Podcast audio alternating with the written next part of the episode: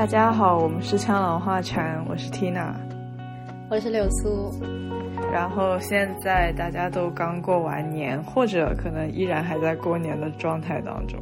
今天的话题就是过新年。今天是初七，我也是开始上课了。然后说到为什么想要讨论这个话题呢？是首先我今年其实过年第一次把中国的。那个阴历和我们平常日常用的阳历日期给对上，我以前从来不知道，我只知道今天是几月几日，但是从来不知道今天是什么什么初几，就是那个中国阴历对我来讲是一个非常陌生的概念。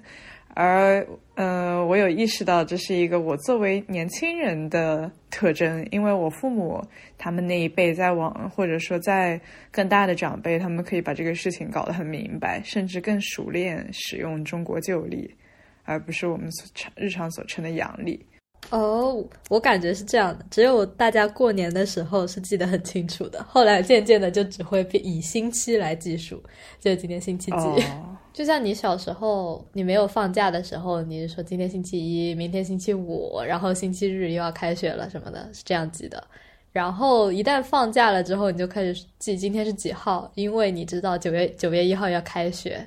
对，然后我觉得放春节的时候，大家全部都进入了一个能清楚的记得今天是初几，然后今天是几号的这么一个时间段，就是同时记阴历和阳历这件事情，就特别搞笑。就是说到那个倒计时的方法，因为你平时都用星期计数嘛，因为我们可能在学校里的时候是以星期五为我要进入放假状态的一个。时间标，然后，然后到了假期长假会用呃，就是日具体日期来记，九月一号应该是时间单位变变了，有点这种感觉。就即使是我和我其他的一些同龄的朋友，在年假的时候讨论日期这个事情，我们也会用初几才回来，或者我初几在哪里。因为在这这段时间里面，就是这个正月初几，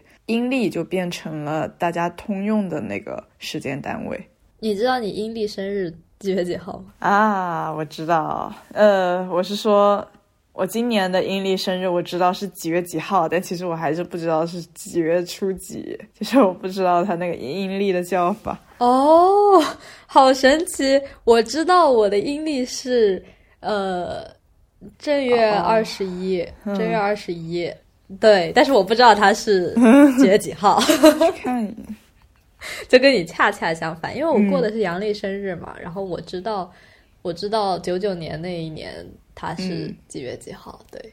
然后在我自己搞清楚了中国年历和我们通用年历的就日期对上了以后，我就没有了以前往年那种过新年的时候对时间观念模模糊糊的感觉，就今年清晰了很多。因为我知道今天是初几，就是不仅仅是几月几号，我也不知道该怎么形容这种感觉，但是。在年假的这个过程当中，你整个人好像就对时间失去了概念。可可能因为大家都会一起打牌啊，或者一群人热热闹闹的聚到很晚，这个常规被打破了以后，你对日期的概念也开始模糊了。因为有的时候你醒来就是下午，然后莫名其妙一天就过去了，会有这种感觉。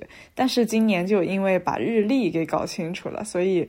我对于年过年的时间概念变得更清晰起来。于是呢，在检查我家小弟，他是位小学生，作业他写了日记，然后写的是过新年这个主题吧。然后在他日记里面，他写了一句话：“Today is New Year。”但是，呃，总之在他那个语境下面，很显然这是一句逻辑上的病句，就是今天是新年。你用中文说，这么听起来其实好像还挺合理的，在你不怎么想。但是，是如果替换成一个逻辑上的等于号的话，今天等于新年，这个东西就变得好像有些奇怪起来了。所以呢，我就跟我们家那位小屁孩讨论新年是什么。哦，我觉得如果说今天是新年的话，我会觉得今天是一月一号。就不会是我们农历这个春节的概念。嗯，因为它有点像今天是圣诞节，它就是一天的这样感觉。嗯，对对对对对。但圣诞节确实是一天啊，可是新年，它，呃，就是当很多人说今天是新年的时候，其实他们的意思是今天是新年的第一天。嗯，我可能有一些过度咬文嚼字，但是我发现，在我们就是之所以新年这段时间。就是容易出现大家都过得迷迷糊糊的，是因为有非常多的细节其实迷糊掉、模糊掉了它作为时间的具体概念。比如说新年，它当我们说到新年这个词的时候，它究竟是一天、一年，还是好像一段时间的那种感觉？我会觉得是一段时间，会觉得从从年末可能十一月底一直到二月都是。大家都为着这个新年而在做准备。你说年末了，工作要收尾了，要冲业绩了，要拿年终奖了，开年会了，都是在那段时间。然后你们就很开心，然后，然后有一段工作了以后，就是最长的假日是在这一段时间。然后你就过浑浑噩噩的去过那一段假日，之后又开始。新年新气象，然后又整顿啊，上班啊，觉得今年可以过得更好。就这一整段时间，都会从头到尾，我们都会说新年快乐。我跟你的想法差不多，不过我在跟我小弟讨论的时候，因为后来我指出他这句话其实有一些问题，然后他就问我，他说：“那新年到底是哪一天呢？”然后我当时。就说一年有三百六十五天，当你进入到新年的第一天的时候，就已经是新的一年了。所以，如果你说新年是哪一天，那可能就如果要去纠结这个概念的话，有可能三百六十五天都是新年吧。哦哦，原来你是这么想的。总之，我当时就是这么跟他说的，因为其实这有点像是我们刚才说的，新年是一个时段的延伸延伸版本。当我们说到新年是一个时段的时候，它其实就是是有很多东西构成的一种氛围感吧。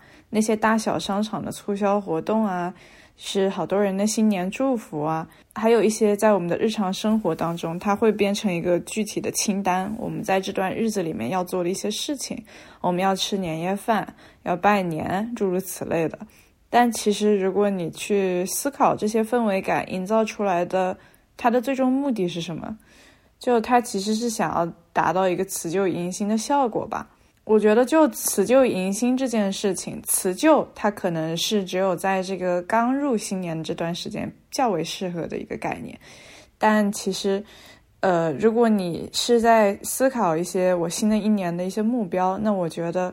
新年的三百六十五天，也就是一年的三百六十五天里，你每一天都可以开始去做一件新的事情，或者说去改变一件旧的事情，而不仅仅是在我们所指的传统意义上的新年的这个时段。哦，我刚刚想到你说新年是。就是来年的三百六十五天都叫新年，然后我就在想，这个新年是不是有一个旧年的概念？那从第几天开始，这个年就给你过旧了？就，嗯，不过不过你就是每天呃都可以去做新的事情，这个还蛮正能量的。是每每一期都要强行正能量一下。我觉得就是正能量这个事情吧，嗯，有的时候也感觉有点傻乎乎的，有点多余。但是其实就像赞美，大家听多了就会开心，或者自信，有的时候其实就是属于你自己对你自己说：“哦，我好棒。”然后说多了就信了。可是有的事情其实只要你相信了，它就真的会成真。所以正能量就宁可正能量过剩，这种东西也不可以缺少。说到正能量，我。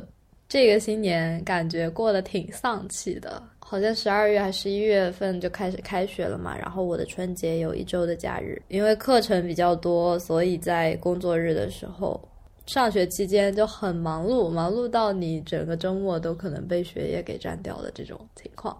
然后突然进入新年了，就整个人给放松了。除夕那一天，我还有论文要交，然后下午还有一节 tutorial，就是是个外国老师的 tutorial。他可能觉得除夕的没有那么重要吧，但其实除夕那一天是大家最开心的那一天，因为除夕还要吃吃年饭啊，然后过年什么的。过完除夕之后，我因为学习都告一段落了，然后就整个人松懈下来，然后无聊的生活，就是一切你觉得。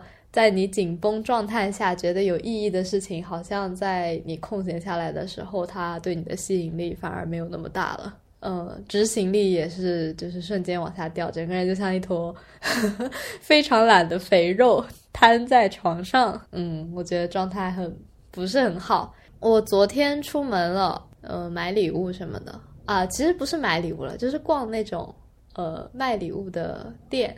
因为我前段时间也在淘宝上面看到了一些专门卖礼物包装纸的店，就是只卖礼物包装纸。当时看到很多漂亮的包装纸，然后他们会包成各种各样的形状，因为就是不是你光去买礼盒，它就是一个长方体的形状或者正方体的形状，它还可以包成细长条或者是小袋子，就是根据你送的那个礼物的形状。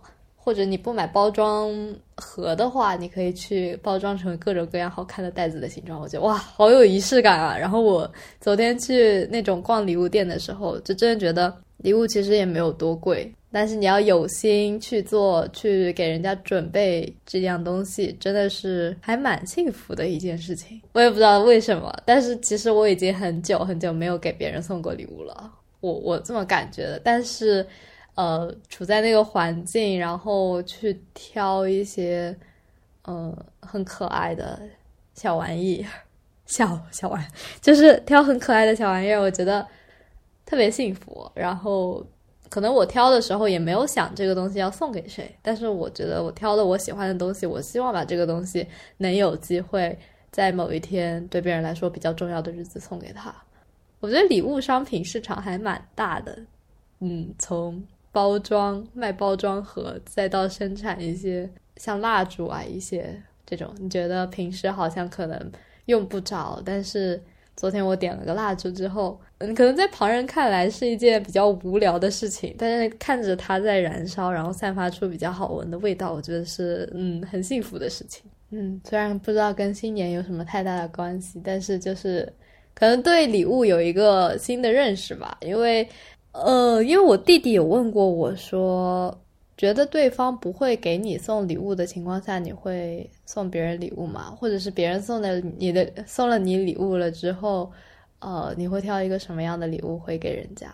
我觉得送礼物虽然你是要考虑对方的，但是很多时候是送礼物的这个人他自己的一种，就是虽然我们不鼓励自我感动，但是其实这个行为本身是你。自我评价变高了，你才会去做的 送礼物，很多时候是这样。哦，自我评价变高了送礼物，为为什么？能解释一下吗？因为你一定不会送一件你觉得会让对方讨厌你的东西，你肯定希望你的礼物是对方喜欢的，从而他会呃很高兴你做了这件事情，然后你自己也会对自己做这件事情很高兴。你的一开始的预期就是一种。好像预知的满足感，我买了这个礼物给这个人，然后我期待的是他会这么满意，然后我也会这么满意。嗯，所以其实，在你挑选礼物的时候，对方是否真的喜欢这个礼物，其实已经不是最重要的了。最重要的是，你自以为对方会有多满意。哦，难道是我离自我感动太遥远了吗？我昨天接触自我感动的时候，感觉好快乐。我的话其实很少送礼物，然后送礼物呢，我是属于极其缺乏仪式感的人。当然，这点我等会再细说。我缺乏仪式感的表现在于，我送礼物甚至不包装。呃，我家，然后我家里人也是这样。于这个就说解释了为什么我会这么没有仪式感。我。我爸就是一个很没有仪式感的人。很多人的仪式感其实是从自己父母那里学到的。就是我有很精致的朋友，举例我的邻居，然后他们送礼物会包装的非常好看。然后我的那位邻居阿姨，她就是，嗯，她对准备礼物啊这种事情会花很多的心思，所以我每次收到也会很高兴。其实，因为真的包装的非常 棒，让你感觉对方是很在意这个事情的。所以我想他的孩子，也就是我的朋友，其实受到这些影响，在收到礼物跟送别人礼物的时候，也会思考同样的事情。可是我爸他是一个，就是除除了商务需要以外，好像挺少送礼物的人。他在跟我妈，可能从他们年轻时候恋爱交往以来就没送过礼物。据我所知，花也没送过。震惊。哦，这居然是很让人震惊的事情嘛！而且他还很以此为傲，是以那种类似，因为他认他理解的送礼物这些行为是花里胡哨的行为，而他更看重的是一种生活中的实用性。比如说，他觉得自己工作能力很强，对家人实际上非常有责任感，是一个很居家的人，因为他会花大部分时间在家里陪伴家人。呃，但是。所所以他就觉得自己不看重一些仪式感啊，或者说去为那些事情装饰性的事情做努力，是一件他自很自以为豪的事情。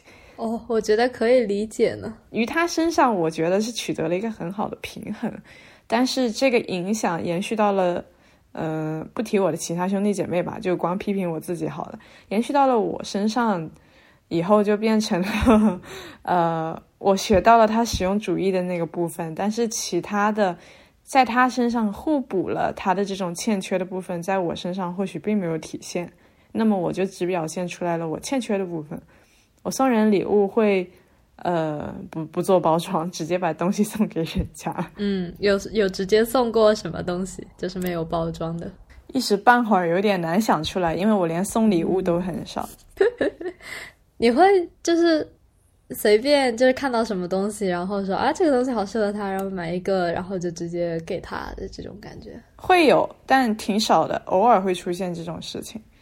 嗯，对，我觉得我以前也是这个啊，我觉得我礼物这件事情上还是蛮有改变的。就是小时候，呃，学校里面会有节日送礼物、互换礼物的风气，所以就会。大家买很多东西，然后是互相送来送去，然后这个上面呢，就对价值交往，就是价值交易还挺在意的，就是说一定要送差不多的礼物。生日虽然时间是错开来的，不是像圣诞节那种，就是你送我礼物，我当机立断就是还给你礼物这样的，就是错位的时候呢。也是不要过度接受别人的好意啊什么的，就感觉以前会有这样的教育，然后后来就变成了我偶尔在街上或者是突然什么时间段看到了一些什么觉得很适合这个人的东西，我会买了之后不管有没有节日就会给他，但这种情况呢就出现的比较少，就是如果我不出门。如果我不逛淘宝，我觉得这个事件触发的概率就会比之前就是盯着日期看的那个触发概率要比较呃低一点，但是实用性会比较高，因为是我针对人就是买的，不是苦思冥想要到这个节日了，我要给他买点什么这样。嗯，然后现在因为昨天的那个礼物触发事件，让我觉得。哦，好想重拾那种就是认真给人家准备礼物。虽然想礼物的时间很痛苦，但是包装礼物和送出去和看到别人收到礼物是都是很幸福的事情。这有点就像你很久没有联系你的朋友，然后突然跟人家打个电话之类的。哦，这里其实有个指南可以插入，像。如果你是像我一样极其没有仪式感，但是逐渐在 学习如何获得仪式感，真的这个事情听起来对很多人来讲是很自然的，因为他们从小可能受自己家庭氛围耳濡目染。但如果你像我家里这样子受到一个错误示范的耳濡目染，然后现在要自主学习获得仪式感的话，那有一个很好的开始方式是送花。真的吗？我觉得。我不是很喜欢送食物和花呢，因为从实用主义，嗯，你讨厌收到花吗？嗯，我小时候是特别不希望收到吃吃的的，因为我觉得吃的东西一下吃了就没了。因 为可能我是一个收集癖，所以就是不易保存的东西，呃，我觉得都有点可惜。但我没有说我拒绝收到花或者是收到吃的。我现在对食物已经好了，就是这个病已经被治了。你是说从送花开始吗？送花送贺卡？对，从送花开始，嗯，贺卡我还是不希望收到，但是花真的挺难出错的，而且它可大可小。嗯，像最近，对，总之这段时间是郁金香的季节，所以即使不买特地包装的，仅仅买郁金香本身，因为它的成色很棒，所以随便放在家里就很好看，而且它也是现在比较流行的花花种。收到，尤其是女性吧，收到一般都会比较开心。哦，我觉得你这么说的话，感觉也 我对鲜花的那个什么也稍微发生了改观一点。嗯，然后其实这个思路有一点点像是送食材的那种感觉，因为送花的话，呃，对方收到的时候，它可能是一个被呃设计过的状态，一个很好看的花束。然后它打开了以后，它就可以自己自主选择怎么去摆放这个花。它可以按照它收到的时候的那种设计好的状态，它也可以把它拆开变成散的，就是呃用来装饰他家里的其他角落，分散开，有了一些自由性在里面吧。但是他一开始收到的那个状态又是充满了新意的。这么说，感觉鲜花确实是一个不错的礼物选项呢。不过，感觉真的很看收到的人是什么样的。是这样，是这样。我只是说大概率不容易出错。但是如果就像你小时候那样，你是一个不爱收到花的人，但是我又送了你花，那我就 NG 了。对，还真是挺有学问的。作为礼物。但如果你现在想要尝试，然后，呃，你明确知道你的某位伙伴不讨厌花，那你可以试试看。而且，虽然你这么讲，送小朋友礼物跟送大人礼物又是很不一样的学问了吧？哦，对，但是我觉得我很擅长送小朋友礼物，因为我感觉我是从小朋友走来的，我就知道我希望收到什么样的礼物，我不希望收到什么样的礼物。我小时候总有大人送我一些。他们以为我会喜欢的东西，我我现在是不是变成这样的大人了？我也不是很清楚。但是大人的礼物审美和小孩的礼物审美真的很不一样。他们可能一个盲盒就很开心，嗯，你要是送他们不喜欢的衣服啊，或者是别的，就反而嗯，或者是笔袋，我觉得笔袋这个东西很容易出错，我总是被人家送那种很不好看的笔袋。但我刚刚想到，小朋友有可能会很高兴收到游戏机，可是这个是属于一个较为大件，同时他们的父母的态度很重要的礼物。哦，对，确实，而且我还挺保守的呢。虽然我从小到大就是我身边朋友很多很小就开始打游戏的，但是我属于那种挺晚才有游戏机的。我是大学了之后自己才去玩买的 NS，然后像 PS。和 Xbox 我都没有买，家里没有大电视，然后受众就是家里可能就只有我一个人玩。男孩子好像对就是机器还主动一些，像女孩子就挺被动的。要么就是家里父母辈的有有本身就是游戏爱好者的话，它的来源会更容易一点。像我们家里父母可能对游戏机的态度还是非常保守的，所以我是那种嗯长大以后才买，然后我是。我送了我弟弟一个 Switch，而且还是嗯，他高考结束之后，就是很怕被说，很怕被说，就是因为你给他什么什么什么，然后你影响他的什么什么什么的。其实他怎么样跟我没有很大的关系啊，我是这么觉得的。特别是学习这件事情，我觉得，嗯，好吧，那就不展开了。好吧，刚才是一个由新年仪式感，然后延伸出去的一个礼物相关话题。新年绝对不会出错的礼物就是红包，这个 这可能不能被称为礼物啊，它是一个节日传统。不过今年的红包很不一样呢，就是好，今年好多的大人都用那个微信转账。代替红包了，这可以准确的落落到你的账户头上。嗯，然后因为我现在已经二十一岁了，所以我今年收到的红包相对也比较少。就是作为新成年人，其实我自己本人对我还会收到红包这个事情感到非常的惊喜。我的预期是我不会收到红包，而且收到红包我确实会，嗯，很真心诚意的拒绝。虽然往往对方如果给了的话，我还是会收下，因为我觉得不收其实也挺见外的。哦，真的耶！你跟我的态度就完全不一样，我就是欣然的接受红包。虽然我这么大了，但是我还是别人给了直接收。那看人吧，就就是亲戚我会直接收的，就是外人的话就不会收。关于你觉得你成年了就不该收红包这件事情，地域上来讲好像也是有有区别的，家庭和家庭之间也是有区别的。像我觉得我们家的概念是你工作了。你就不会再收红包了。嗯，对。然后也有你结婚了就不会再收到红包。哎，对对对，就就这两种。而且，呃，我记得当时我的日语课，那个日本人跟我们讲的也是，就是说他觉得很疑惑，到底是到什么时候不应该送红包呢？到底是结婚了，还是工作了，还是毕业了？就是还是挺模糊的。就后来会变成，呃，想给就给吧，不给就不给吧。就。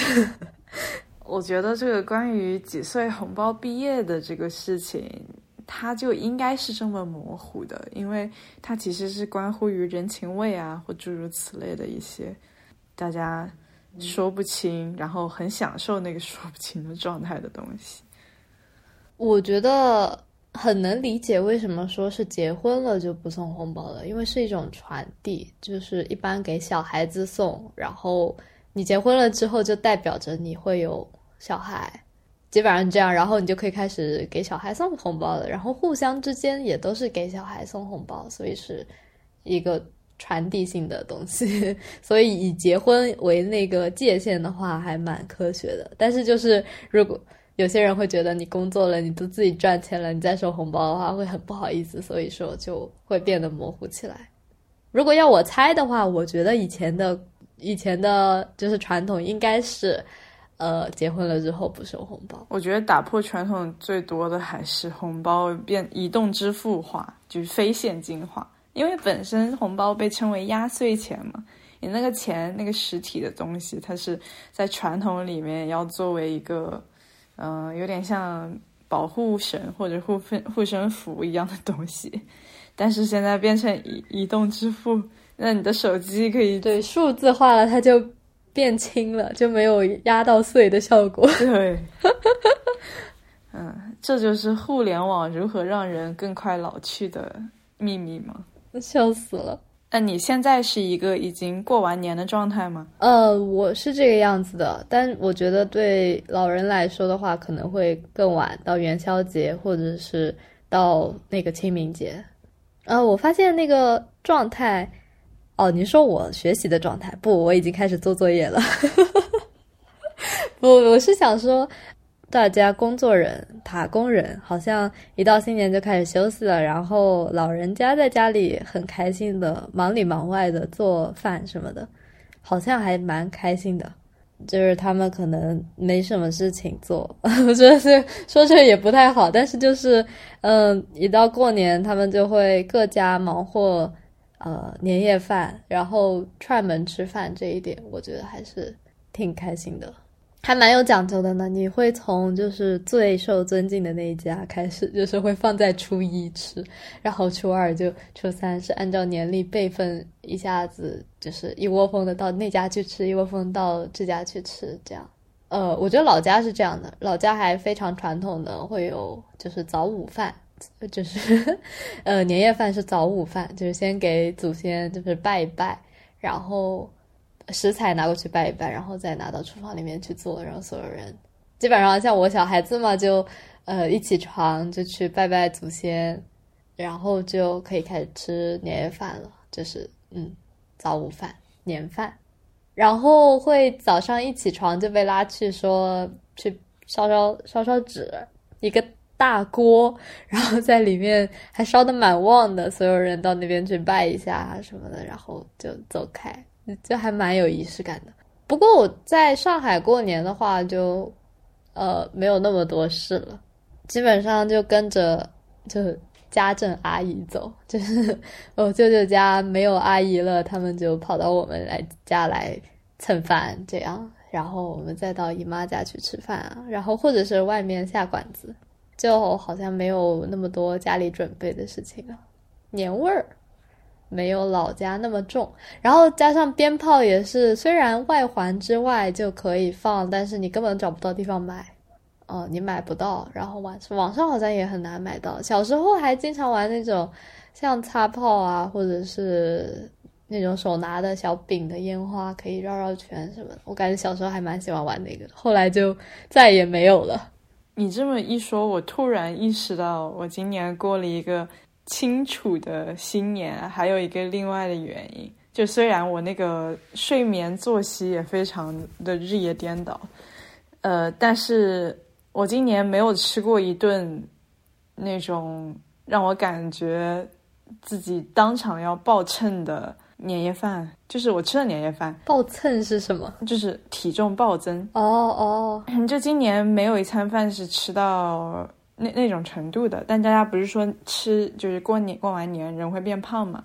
但是我今年完全没有进入那种吃饭的状态，没进入干饭状态。为什么年夜饭不好吃吗？也不是啊，我也不知道今年年夜饭跟往年有什么区别。可能长大了呢。然后也没拜祖宗。难怪我就说感觉好像什么事情没干哦，没有拜祖宗。你不是在老家吗？为什么不？我在老家，我去扫了坟，但是只有扫坟的时候做了嗯祭拜和烧纸之类的事情。在家里本身会有就是你说的拜拜食材啊，或者摆一桌空的那种给祖先祭酒，但是这些事情今年我没有做。我不知道是因为我睡过去了，还是我们家里就没有做。春晚我也没看。春晚我可能去年前年好像也没有看吧，春晚我就不喜欢看，所以没有看。哦，我以前我是年年看的，虽然可能不是那么好看，一年没有一年好看，但是其实也是过年仪式感的一部分。然后麻将声真的很好听。今年我们家也没有人打麻将，哎，大家都打牌。哦，打牌这个事情应该是我贴近新年氛围，就是丧失我正常神智。最接近的一次，我每天都想着十一点要睡觉，但事实上就是不知道为什么兄弟姐妹一群人十一点才开始打牌，然后打到了可能一一一点多，然后再各回各家。其实大家应该都不是抱着要去赢钱的态度打，但是这么熬着夜打牌，最后算下来，大概大部分人都是没输没赢的情况。他们就是说，感觉像是在做资产转移。可是为什么？要一打乱计划，二 就是熬夜来做这个事情呢？我觉得除了享受那种当下和大家待和家人待在一块儿的那个感觉以外，我找不到任何其他的解释了。对，我觉得是这样的。我觉得很希望跟大家待在一起，然后赢钱输钱只是可以拿在桌面上给，就拿到台面上给大家开玩笑的事情，就是谁比较在意，谁比较不在意，然后谁输的比较多。打打去就真的很开心，但是就哪怕这么说，不来钱的我也不太愿意玩。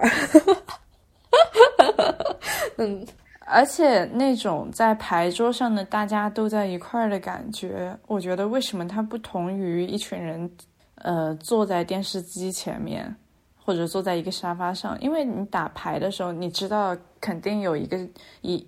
呃，肯定有一阵，所有人的精力或者他的那个专注力都是在牌局上的。从某种程度上，你们就在那个牌局上被连接着，而不是坐在一个电视机前，每个人坐的紧贴着坐，但是各自看着自己的手机。去年好像就比较随意呢，感觉去年吃完年夜饭之后，就是各自回各自的房间，就是开个春晚，然后干干自己的事情。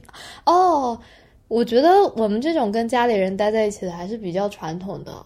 我发现还有一些别的人群，就是要趁着春节期间努力赚钱，因为这时候的工资是三倍工资的那种人；要么就是因为疫情回不了家，要在异地，可能跟同事一群回不了家的同事一起聚的这种也有。还有就是跟亲戚走的不太近的那种，会好几家朋友聚在一起，就可能各自带一个菜啊，租一个农家乐或者是 home party 是那样，然后大家聚在一起，我觉得这种也很好，我还蛮羡慕的，就是跟不同的人有仪式感。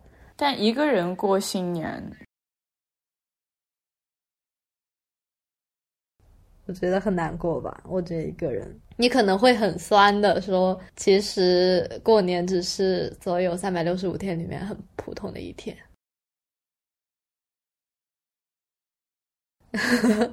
会这么想吧？但是我觉得大家聚在一起还是很开心的。所以我这个暑假的时候有一个有一个我们同校的同学，我没有见过，但是有一个朋友把他托付给我了，说他是因为。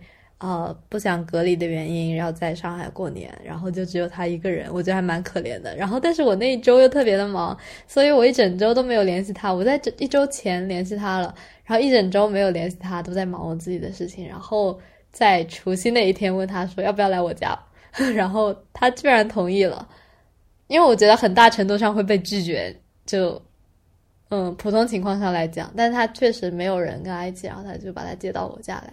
嗯，感受过年的气氛吧。不过我感觉我最近，啊，不知道怎么的，就家里来客人都没有能好好的陪到客人。也可能因为就是自己太忙了，然后真的要休息的时候，好想一个人自己待着。我就是前阵子在家过年，然后感觉我的生活有些失序，就是失去秩序。然后，嗯，于是就昨天自己跑回杭州，然后自己待在家里。喜欢那种感觉吗？我感觉到逐渐在调整回，一下子就调整回了那种有有秩序的状态。但是吃晚饭的时候，家里其他的灯没有人开的话，就是那个天色慢慢变暗，就只有厨房的灯是我一开始开了，它就是开着的。然后等我吃完晚饭的时候，就是感觉家里好安静，也好黑，很容易感到孤独的时间呢。特别是夕阳，然后天变黑，然后一个人待的时候。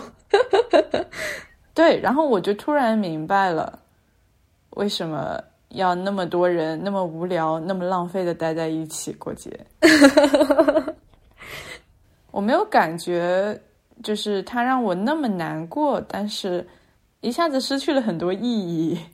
如果我有事情干的话，那一定不是这样的。但是事实上，就是很多人在面对这种时刻的时候，其实也没有什么重要的事情要干，就会开始思考人生为什么活着之类的。啊，对啊。那很难思考出个所以然，要不然哲学家，哲学家就不用那么努力的去研究了。需要和人交流，来点人气，主要是缺乏人气。嗯，一个人在屋里真的还蛮可怕，除非你跟一群人待久了，待久了也很可怕。生活就是不断的在找寻平衡。